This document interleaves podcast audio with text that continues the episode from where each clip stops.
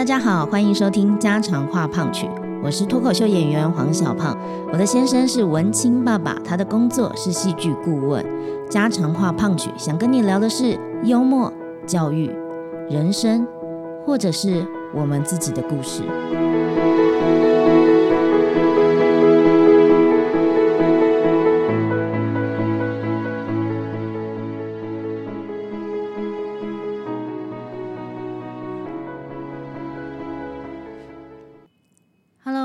收听家常话胖曲，我是小胖。我是小美今天美胖 Talking 想要聊一聊小美又要出国了。哦，在暌违了一年之后，又要出国了。这一年你都待在家吗？对啊，其实是去年六月回来的，所以算一算就是一年多一点。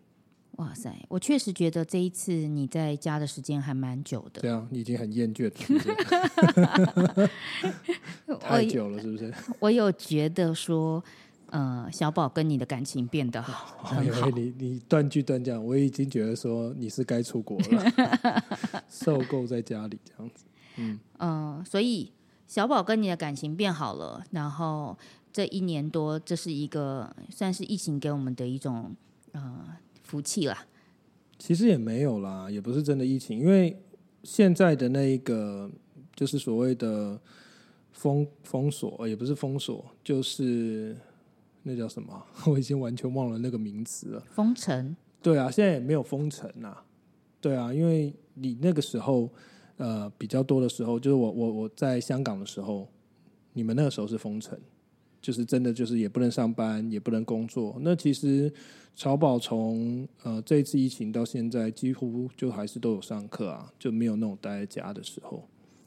所以你的意思是，呃，这一年多的时间没有那么明显的封在家里的感觉，可是却有爸爸陪在旁边的感觉。对，因为基本上小胖这一年多来，也没有半年多来，其实也比较忙，然后就比较多的时间，可能真的就是晚上就一整个晚上就我带他，或者是我若六日呃有时间，就是可能会是一整天都是我带他，那就会变得说跟他相处的时间变多了，这样子。其实孩子，我相信都会有主要的依赖者。那我跟小宝，毕竟他喝母奶这段时间，爸爸呃，从这四年多来，爸爸总是还是要出国工作的时候，那当然我是他的主要依赖者，那也是主主要的照顾他的人，所以他当然跟我很黏。那我一直都觉得小孩本来就是要陪伴，然后要花时间。可是麻烦的一个点是，只要有我，那小美就很难介入。对，甚至呃也很难要求他，因为他就知道有一个，其实以前我都会觉得是不是我们两个人的原则不一样，但后来发现不是，是依赖程度不一样，所以其实他就是会想要往那个依赖程度比较高的，就一一遇到要求，他其实第一件事情就会躲往那个依赖程度比较高的那个人身上，所以呃，我们经常就会遇到一个问题，就是只要我在家里我。提出要求，小胖呃小胖如果也在家，那个要求通常就比较难达成，啊，因为他就会很快就是啊妈妈抱抱啊什么。那小胖也不是说好像是用溺爱的方式，就是小胖有时候也就走开，然后让我来处理，可是小宝就会追着妈妈跑这样。所以后来爸爸呢，本来是觉得妈妈要跟他沟通啦，要跟他想说我们要怎么样的教育方针啦。可是不管是什么样的教育方针，孩子第一时间就会选择黏我。他呃，所以最好的方法呢，就是妈妈去忙好了。妈妈去忙了之后，然后小孩不得已 要跟爸爸相处了，然后就会开始发现，哦，爸爸原来要这样相处，嗯然后才会找到属于他们两个人的关系方式。那接下来又要再一次面对分离焦虑啦，已经好不容易培养出来的默契要怎么样？是我分离焦虑比较多吧？他还好吧？我觉得他还他他应该是还好啦，但是他唯一的分离焦虑就是他吃不到我煮的晚餐。嗯，哦、因为他有的时候真的就是现在已经吃我的晚餐吃习惯到他会呃小胖来接他回来的时候，他就会说今天晚上要爸爸煮，嗯，然后要煮什么要煮什么，就是他都会知道。其实他因为是一个之前我们在录的时候，就有讲过，就录 podcast 的时候就有讲过，他其实是一个吃饭的美感非常非常多的人，所以其实如果没有照着这些美感来，他其实宁可就是吃一点点这样子，或甚至就不吃，然后一直在玩，一直撸来撸去。那可是呃，通常只要是我煮的，他基本上就可以把正常的量，甚至超过正常的量，这样把它吃完。我觉得他这是他的分离焦虑，晚上肚子很饿这样子。不会啊，我也可以叫很多的意大利面 给他吃。你确定你可以？意大利面、乌龙面到底？还有水饺，还有水饺？我大概我没有别招。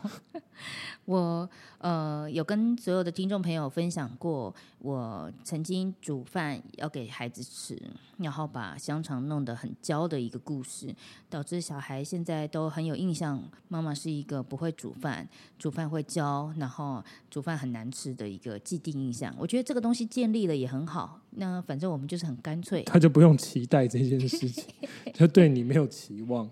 对啊。那所以如果说你有分离焦虑，那你焦虑了什么？因为其实最简单就是那种想念啊，因为因为其实你知道，可是讲这样子，小胖应该会觉得心里很不平衡。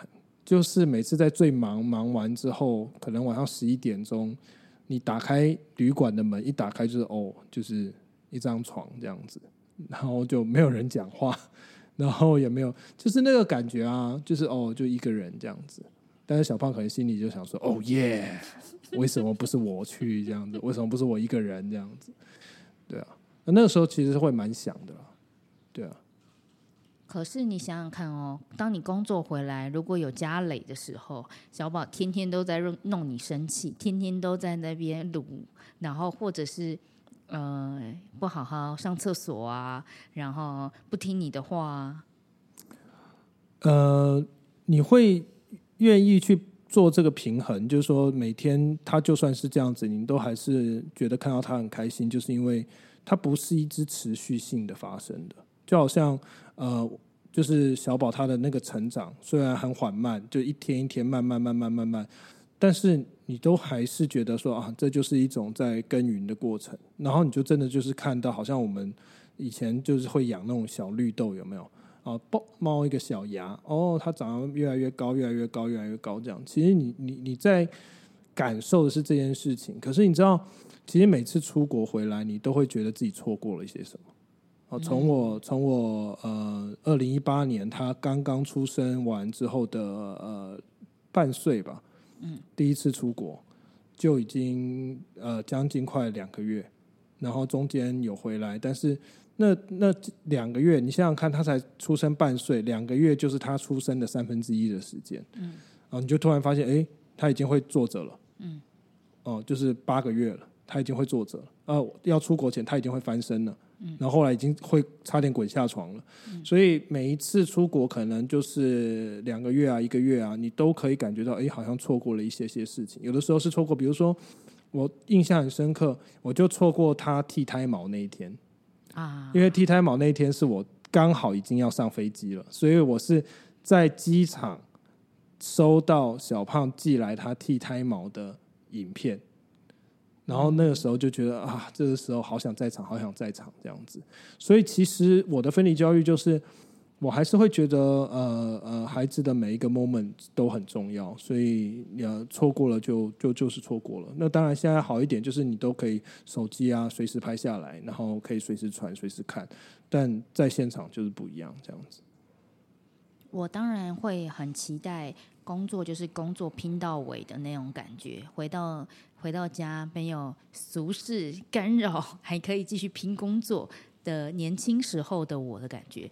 但是呃，我完全能够理解每一次五六点要去接孩子的时候，看到他的那一瞬间，还是会很期待，还是会很开心，然后。就期就等着接受下一个他惹怒你 你的那一个瞬间，概念有点像这样。嗯，我只是在想说，所以如果面对这样子的分离分离焦虑，小美平常会带着我们的，现在好方便哦，有手机随便看，随时看影片、看照片。那你有什么样的绝招去解决你的分离焦虑吗？打电话。但你知道吗？在他小时候还不太了解电话是什么的时候，他就是很喜欢呃玩滤镜。他不止，他现在也很喜欢。我的意思是说，小时候如果更小的时候，他基本上就是看到我一下下，然后就飘走，因为他根本就觉得那个东西不是爸爸。他觉得他以前还没有对手机那么有兴趣的时候，他觉得那个不是爸爸，所以他其实有时候，我我我我记得也有录过，就是说他是会到手机后面看一下的。就是说，这个人总会在后面这样，呃，总会在里头出现。那等到他大一点之后，他发现哎，手机有这个功能，他就很喜欢玩滤镜啊，玩玩玩。那有时候你就觉得有点不高兴，就是因为他玩滤镜的兴趣远大于你在跟他讲什么。所以你会看到的，呃，视讯的时候的画面都是孩子的额头，因为他对对，他在找他在找那个滤镜，然后不然就突然间一抬头就是一个鬼脸，然后或者是一个什么超级赛亚人啊，然后或是一直在大石怪一直在吃汉堡啊，这些呃，就是电脑动画这样子。我相信这一次并不会解决这件事，他还是会玩滤镜，还是会这样子。可是，呃，分离焦虑的时候，比如说你大概知道他几点睡觉，会打电话过来，那可能可是同一边的我，可能因为家事更多了，事情更忙了，然后又要处理电话，处理孩子的，可能前一秒钟才惹怒了，对，然后还要让爸爸。我必须要说，这边要先跟听众朋友就是讲一下，我们一直在讲惹怒，就是没有小孩的爸爸妈妈。哎，不，没有小孩的，就是夫妻比较难了解什么叫做惹怒，就是那个频率会基本上是非常高的，没有你想象中那么低。大概每一天晚上，幸运的是大概一两次，这幸运的哦。会觉得那一天好感恩哦，就是会觉得 OK 哦。可是，呃，频率高的时候呢，就是他会有一种状态，就是他做错一件事情，他的情绪不好，你的情绪也不好。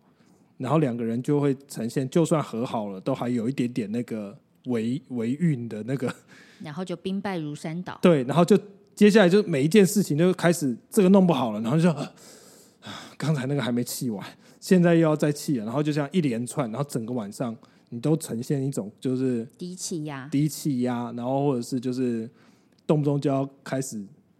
就是严厉啊，然后甚至有的时候要吼叫啊，就是这种状态。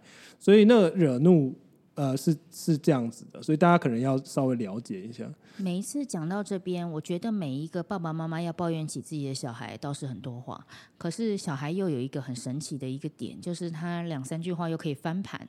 他有时候在那边嗯可怜一下，或者是妈妈我好爱你哦。哦，小宝很会这个。那你就完全又被。哄到了，小宝是会哦，小小宝相对成熟的是，我觉得他的道歉是诚恳的，嗯，他的道歉是诚恳的，然后他的道歉是你可以感受到他的为难。有的人有的我有看过，有的小朋友道歉就对不起，你就觉得不真心敷衍，对，他就觉得他想赶快把这个东西 skip 掉，但小宝不是，小宝就是真的会走到你旁边说对不起。然后你就问他说：“为什么对不起？”他就会讲很多给你听，然后他会想要给你一个抱抱，然后会想要问你说：“那你还爱我吗？”那就是他会有很多真的，你其实说对不起要确认的事情。嗯，我这个时候就会说：“我很爱你啊，但我还是会生气呀。”哦，对啊，对啊，对啊，你还是会跟他讲说：“你因为你做的那件事情，其实是会让人生气的。”嗯，所以呃。关于分离的时候，我们现在有很多方法，不管是照片、影片、打电话，可是都不及有时候小孩在成长的那一眼瞬间，呃，他发生了什么事情？因为其实不是会，因为你每天日常都在忙，你其实并不会一直记得要讲。嗯，那错过了就是错过了，所以这个是每一个。呃，远离的爸爸妈妈心里的纠结吧，没有看到小孩，没有陪伴小孩的成长，然后那个关系是一种疏疏离，也不是疏离，就是比较没有。其实它其实就是一个，你你不会说，也当然也要看事情，但是你就是你不会说那个东西叫遗憾，可是就是一点点在心里头啊，他站起来走路了啊，他呃怎么样怎么样，像刚才讲的剃胎毛啊，然后或者那比如说小宝最近已经要把尿布戒掉了，嗯。就是那么一瞬间，就是你突然间就会发现，哎、他突然把尿布戒掉了，然后你你你就会这些事情，你就会觉得说啊，他应该像一个刻度一样，在自己的心里头，你在现场就好像啊，我有在现场，我有看到这一刻，我有看到这一刻，我有怎么样，但这真的也是一种。你要说是一种迷失吗？就是说，其实你不是没有参与到，只是说你不在现场而已。尤其像是他呃戒奶，不知道戒 N 次，哦，对啊，对啊，对啊。每一次都好像真的但是这你一定会在现场啊，对，这你不可能不在现场嘛。其实发生什么事，我通常都在现场。啊有一件事情我有参与到、哦，就是呃，终于在这么久之后，小胖在呃七月中的时候去了一趟，就是新竹，然后是两天一夜的。然后那一天是需要，就是小宝出生以来第一天晚上是完全没有妈妈的。哇，哦，这个就是前面都已经觉得这应该会很难熬，爸爸要难熬了。就要要预告预告预告预告，然后就真的那一天发生的时候，确实就比较累。可是这也是我觉得小宝变成熟的一个点，就他当然是会很想妈妈，然后当然也是会睡不着，可是他从头到尾基本上很少哭，一次哭一下下。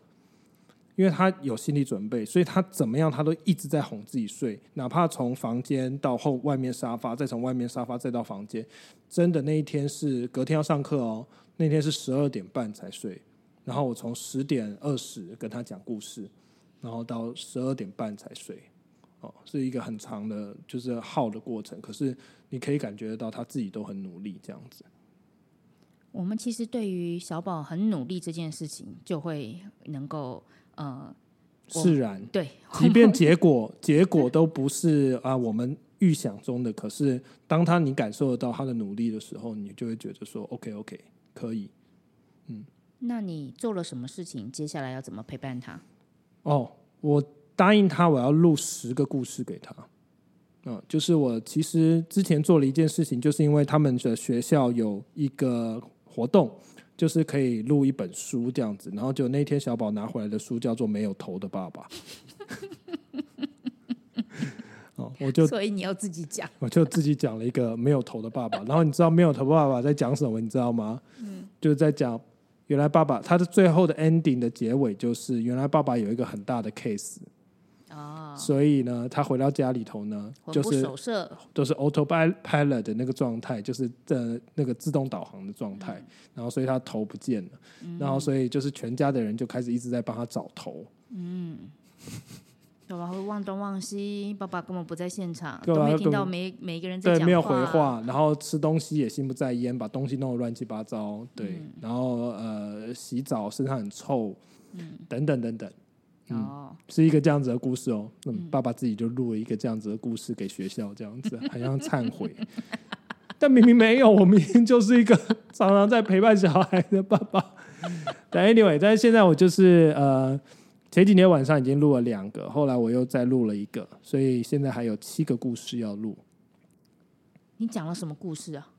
哎，我有点忘了、我有点忘了。你就是看到什么故事讲什么故事？没有没有有，没有，就是他还是你拿了古文啊，没有没有没有没有，就是 他他的那个呃书架上面的有故事书啊、啊？就是呃照着这个故事书念，然后但是呃有一个是我自己录的，是我晚上就大家都睡觉的时候自己录的，然后有两本是边跟小宝讲，然后边呃把它录下来。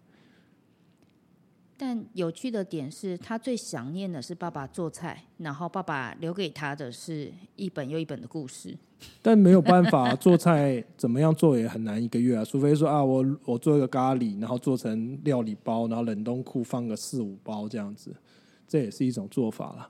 一个礼拜吃一次这样子，也可以啊，是吧？嗯好，感觉我们现在在 order 还能做什么事情？但是，嗯、但是，呃，不管是说故事或者是打电话，我觉得更重要的事情是小孩要感觉到你有心，要跟他分享事情，嗯，分享今天发生了什么事情，你的心在现场，不是没有头的爸爸，应该是最重要的一件事情。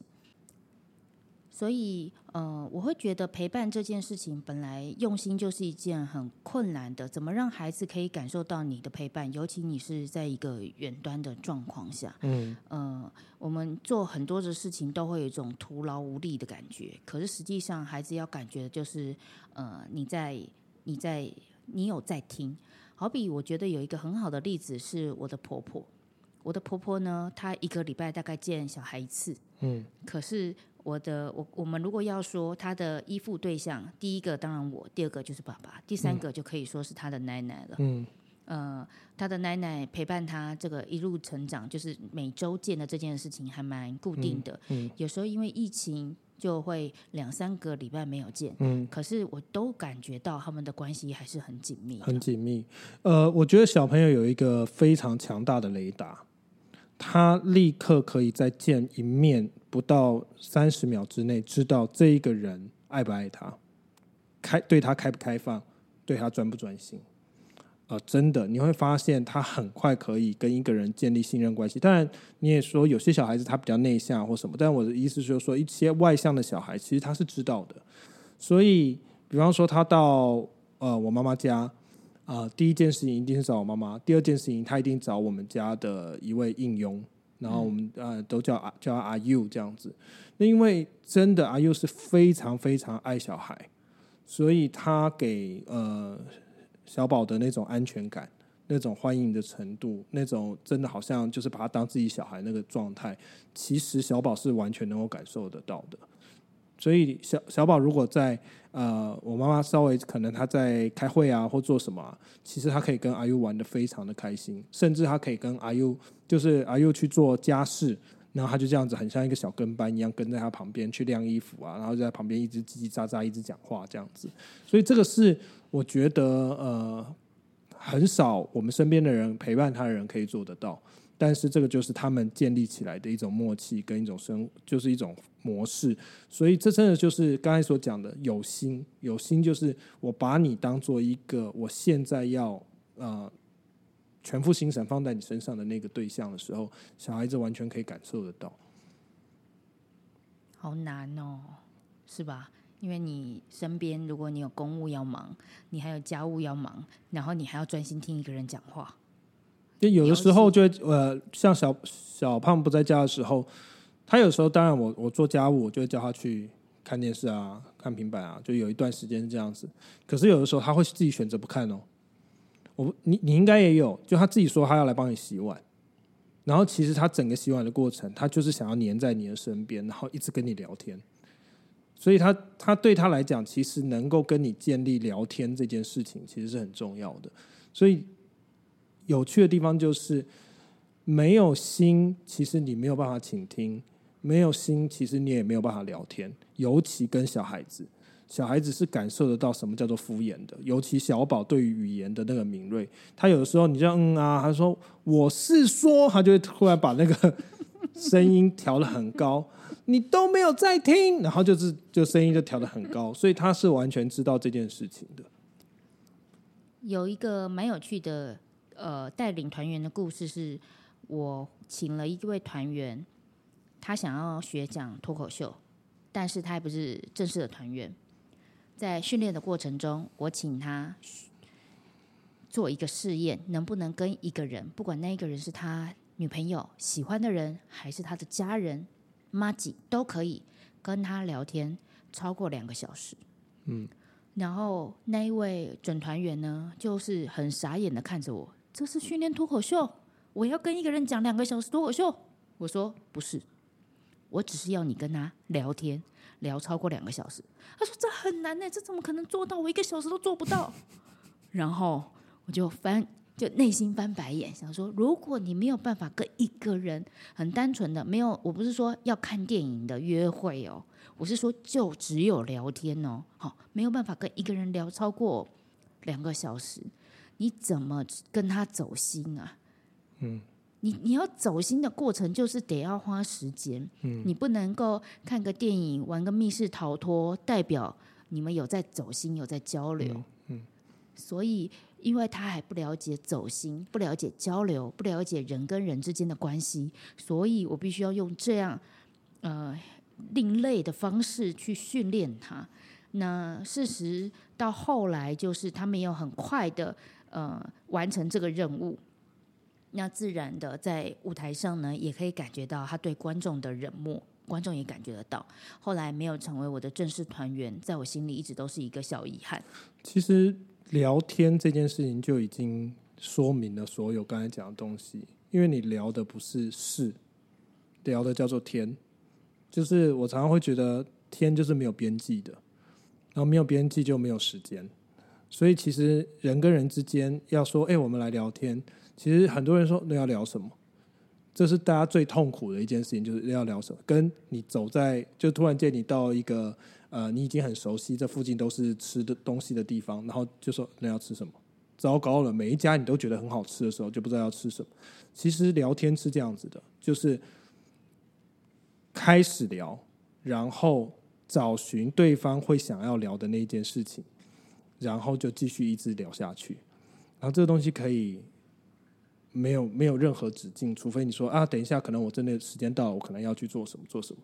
但是很多人没有办法了解这件事情，就是那这样子目的呢，到底有什么好处？就是要做什么？我觉得有的时候跟小孩子相处也是这样子，我要教你一点什么，或者是我要透过这件事情启发你一些什么。但其实跟小孩子的聊天呢，越没有目的，其实他学的越多，因为他什么都不懂啊。所以你就天南地北跟他聊，你讲所有东西，他都是只要你用他听得懂的，用他觉得他有趣的方式，他觉得有趣的方式去把这件事情说给他听，他全部吸收的。所以跟小孩聊天有一个最快乐的事情，就是他问你越多为什么，其实那一扇门就打得越开。你有没有发现，现在很少人聊天会问你为什么，就说哦好知道了，哦好知道了，嗯。嗯，哦，你好厉害哦，嗯，就这样子，不会问你问题。可是小孩是拼命的问问题，可是你又发现，每次他问一个问题就打开一扇门啊，每次问一个问题就打开一扇门，所以你可以一直直闯到他的 心里头很深的地方，然后在那边一直播种，一直播种，一直播种。所以这是你跟小孩子建立，对我来讲，跟小孩子建立关系最有趣的地方，就是我如果啊，小胖就知道，如果他他不在家。那我可能跟小宝就准备一个晚餐或做什么，我们整个晚上都在说话，整个晚上三四个小时都在讲各式各样的不同的事情，然后偶尔就停下来的时候，就可能他很专心在弄一件事情，我可能就不吵他，然后但是他弄完之后，他要跟我讲什么，我又开始跟他一直讲，一直讲，一直讲。我觉得这个东西是可能这一年多来我跟他建立关系最我我自己。最常使用的一种方式。然后你知道，我们家小宝就会把他爸爸教他的事情，转身回来跟我说：“妈妈，你这件事情不可以怎样哦。”妈妈，我洗澡的时候记得要把电风扇关起来啊！你知道这样子会感冒吗？你是希望我感冒吗？然后我就看着他，不要复制你爸爸的口气。但是，因为我们有聊过嘛，我们的教育循环是这样：爸爸教他，他教我，我用另一种方式让爸爸明白。嗯，这是我们的教育循环。好的，那我相信，呃，你会很很想念小宝。嗯，那我也相信，呃，小宝会想念你。会吧？希望会。会了，我觉得他会了，会了。他刚才都跟我说，等你回来，我们三个人要一起穿睡衣开睡衣派对哦。嗯，对啊。那嗯，最后不如你唱一首爸爸才能编的歌给他听吧。你知道我们有一首歌叫做《爸爸就要回家了》啊？对，叫做阿拉小宝。然后也不知道为什么叫阿拉小宝，所以我只是想要就是就是每次每一次我出国的时候，我都会对他唱阿拉小宝，阿拉小宝，爸爸就要回家啦，睡在你的身边，还要放屁给你闻，还要放屁给妈妈闻。No no no，还要走你的屁股，还要走妈妈的屁股。为什？么？爸爸就要回家啦。好的，那也献给我们所有的听众朋友喽。晚安，拜拜，拜拜。